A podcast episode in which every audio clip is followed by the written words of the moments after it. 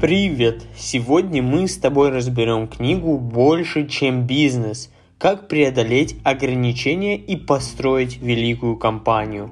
Автор Джим Коллинз. Основа величия – это эффективное лидерство. В начале пути главное – воодушевить людей, чтобы они за вами пошли – вы никогда не создадите великую компанию, если ваш стиль управления неэффективен. Ведь именно вы задаете стиль работы всей компании, и ваше поведение копируют сотрудники на всех уровнях. Допустим, вы заметили, что методы руководства, которые вы используете, работают плохо. Как исправить положение? Означает ли это, что нужно изучить опыт успешных лидеров и действовать так же? И да, и нет – Слепо копировать стиль признанных авторитетов не стоит. Это так же неестественно, как если бы Уинстон Черчилль копировал манеру выступления Махтмы Ганди. Ваш управленческий стиль должен отражать особенности вашей личности. Тем не менее, стиль всех эффективных лидеров включает в себя семь общих элементов. Первое – это искренность.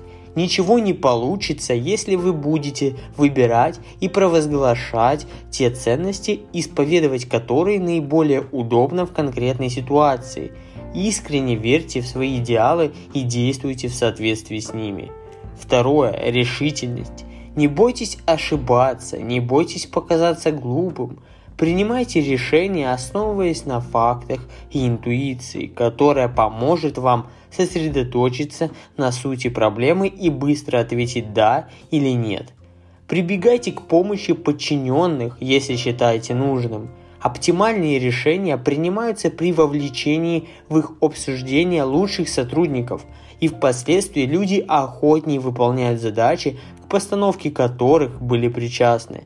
Но если обстоятельства требуют от вас действовать самостоятельно, не стоит играть демократию. Как убеждают примеры из практики, притворяясь демократом, великую компанию не построить. Если же решение оказалось ошибочным, признайте это и ищите выход из положения. Не взваливайте вину за промахи на сотрудников. И точно так же разделяйте личный успех со всеми, кто работал ради него. Третье. Концентрация – Сократите количество приоритетных задач до трех и сфокусируйтесь только на них. Убедитесь, что тратите время именно на главные направления. Четвертое. Личное участие.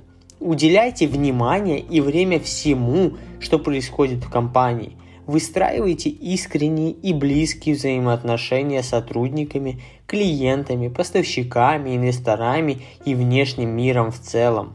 Руководитель организации обязательно должен находить время, чтобы лично посещать производство, общаться с рядовыми сотрудниками, обсуждать с ними даже самые мелкие проблемы, иначе он теряет связь с реальной жизнью своей компании. Классический пример – Сэм Уолтон, основатель сети супермаркетов Walmart.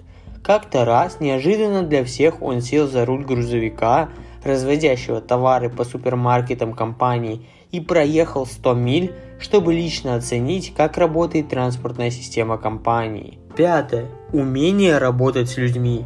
Лидеры, строящие великие компании – требуют от подчиненных невероятно высоких результатов и одновременно прилагают немалые усилия к тому, чтобы поддерживать их энтузиазм и гордость за свою работу. Мотивация, обратная связь и наставничество позволяют сотрудникам быстрее развиваться и легче преодолевать трудности, помогая людям раскрыть способность лидер повышает шансы своей компании взять самую высокую планку.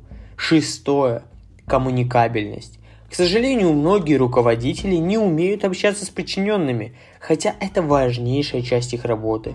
Как лидер, вы должны выстраивать постоянные и стабильные коммуникации в группе индивидуально, письменно и устно, формально и неформально. Вы должны уметь донести свое видение будущего и стратегию компании до каждого сотрудника.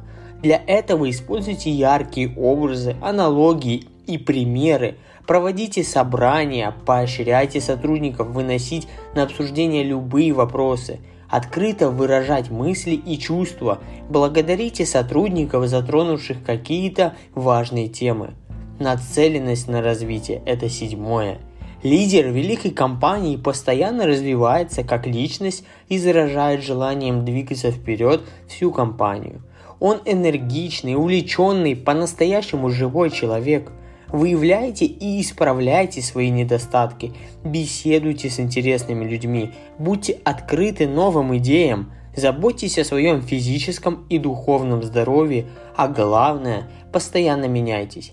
Как лидер вы должны верить в компанию и ее будущее. Ваш оптимизм должен сочетаться с настойчивостью и целеустремленностью. Видение – это компас великой компании. Итак, вы откорректировали свой стиль управления, а значит есть основа, чтобы реализовать первоочередную функцию лидерства – выработать четкое видение будущего своей компании, которое разделяют и на которое опираются сотрудники. Прибыльный бизнес можно создать без всякого видения, а вот построить великую компанию едва ли. Своим успехом такие компании, как Nike, Marriott, Sony и другие обязаны именно четкому видению, которое было сформулировано и внедрено, когда компания была еще небольшой. Мысль о том, что у лидера должно быть видение и миссия, почти хрестоматийная. Об этом говорится в любом учебнике по менеджменту. Почти каждая организация пытается сформулировать и выработать видение, но удается это немногим компаниям. Почему же так происходит? Отчасти потому, что компании доносят до сотрудников свою стратегию в очень расплывчатых официозных формулировках, не способных воодушевить на подвиг. Если для описания целей и перспектив своего бизнеса вам нужно несколько предложений и сложные термины, считайте, что ясного понимания видения и миссии у вас нет. Добивайтесь предельной простоты, ясности и лаконичности – если вы хотите сделать свою компанию великой, то для начала нужно понять, какие убеждения и ценности придерживаетесь лично вы. Затем вы должны сформулировать философию вашего бизнеса, понять для себя, ради чего существует ваша компания. Задайте себе пять раз простой вопрос, почему мы этим занимаемся. И с каждым ответом уточняйте предназначение своего бизнеса. Затем, основываясь на предназначении, обозначьте свою миссию, ясную и убедительную цель, которой хотите достичь в определенные сроки. В качестве примера отличной миссии можно привести миссию НАСА, о которой в 1961 году заявил Джон Кеннеди. Наш народ должен посвятить все свои силы тому, чтобы еще до окончания десятилетия доставить на Луну человека и вернуть его невредимым на Землю – Сравнитесь с вашей миссией. Вам хочется идти покорять мир после прочтения этого документа. Ваша миссия может быть основана на постановке простой цели. Ну, к примеру, стать основным поставщиком компьютеров в России. Она может призывать к сражению с конкурентом, как, например, сделала PepsiCo, которая в 1940 году поставила цель победить кола. Вы можете сформулировать миссию по принципу подражания к примеру, стать IBM в области недвижимости. И, наконец, четвертый тип миссии связан с трансформацией. Классический пример – миссия General Electric. Мы должны сделать нашу компанию такой же гибкой, экономной, простой и быстродействующей, как любой малый бизнес. Сформулировав видение, вы сделаете полдела. Теперь надо донести его до каждого сотрудника с помощью яркой картины будущего – Тут потребуется уделить особое внимание работе с людьми и построению личных коммуникаций. Стратегия великих. Следующий признак первоклассной компании – наличие стратегии покорения вершины, хорошо продуманной, понятной и несложной системы методов реализации миссии. При создании стратегии стоит учитывать следующие принципы. Она должна соответствовать видению, способствовать максимальному использованию преимуществ – и уникальных возможностей вашей компании, быть реалистичной, вырабатываться при участии ее будущих исполнителей.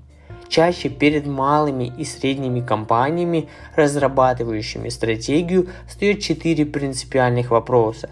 Первый. Как быстро расти?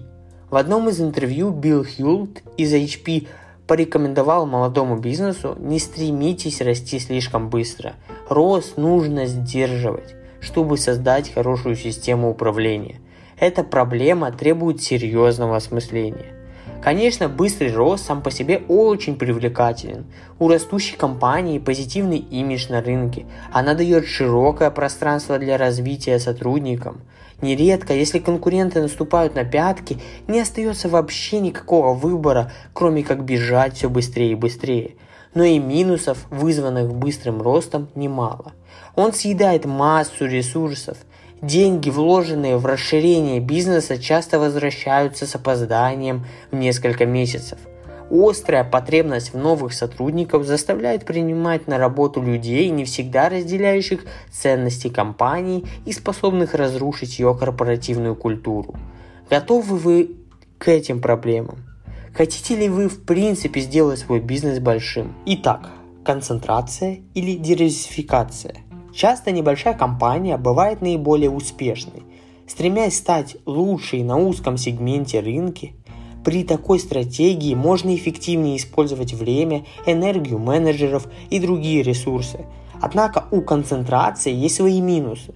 Рост вашего бизнеса ограничен размерами сегмента, в котором вы работаете вы рискуете пропустить многие новые возможности, которые находятся за его пределами. Поэтому диверсифицировать бизнес надо, но поэтапно.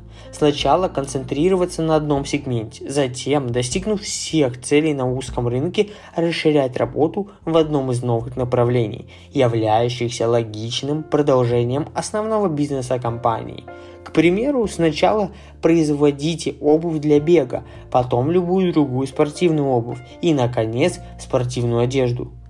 Становиться ли публичной компанией?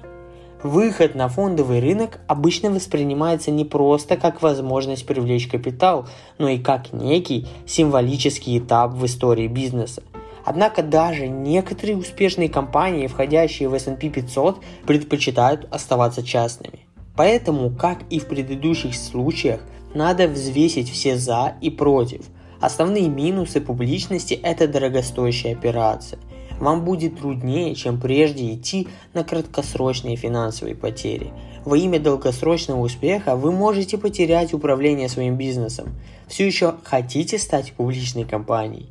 Вести рынок за собой или следовать за рынком? Пионеры обычно имеют преимущество – Потребители привыкают работать с ними. Их марка быстро становится известной и начинает доминировать на рынке. Однако все это не гарантирует постоянного лидерства. Нередко тот, кто выходит на рынок вторым, добивается большого успеха, предлагая улучшенный товар или используя более эффективную маркетинговую стратегию. К примеру, корпорация Ford лишилась положения ведущего автомобильного производителя. В 1920-х годах после того, как GM выпустила более современные и качественные автомобили. Последнее – инновации и тактическое совершенствование. Конечный успех в бизнесе определяют не яркие передовые идеи, а профессиональные и передовые методы их реализации. Следовательно, чтобы выполнить намеченную стратегию, нужно хорошие инструменты, инновации и качественный менеджмент. Как с ними работать? Во-первых, необходимо поощрять поиск инноваций. Вы должны создать такую организацию, которая на всякую необычную идею, поступившую извне, реагирует так, словно она исходит от вас. Все великие идеи поначалу кажутся никчемными, но вы и ваши сотрудники должны подмечать все новое и думать, как при всех недостатках идеи, а безупречных идей не бывает, сделать коммерчески успешный продукт – Попробуйте поставить себя на место покупателя. Какие его проблемы может решить ваша идея? Стали ли бы вы пользоваться новым продуктом? Что нужно сделать, чтобы увлечь потребителя новым продуктом? И не бойтесь экспериментировать и ошибаться. Томасу Эдисону пришлось предпринять 9 тысяч неудачных попыток, прежде чем он создал электрическую лампочку. Без усилий смелых экспериментаторов мы не пользовались бы сейчас телефоном, ксероксом и прочим. Во-вторых, вы постоянно должны совершенствовать тактику продвижения к вершине. Оцените, в какой точке на этом пути вы находитесь сегодня. Подумайте, как сделать движение более устойчивым и целенаправленным. Определите план действий, выполните, зафиксируйте свое новое состояние – а потом повторите все заново. Вы должны активно взаимодействовать с командой, ясно объяснять каждому, в чем их задача, что они должны уметь и в чем цель этого восхождения на вершину. Здесь вам опять помогут лидерские качества и видение.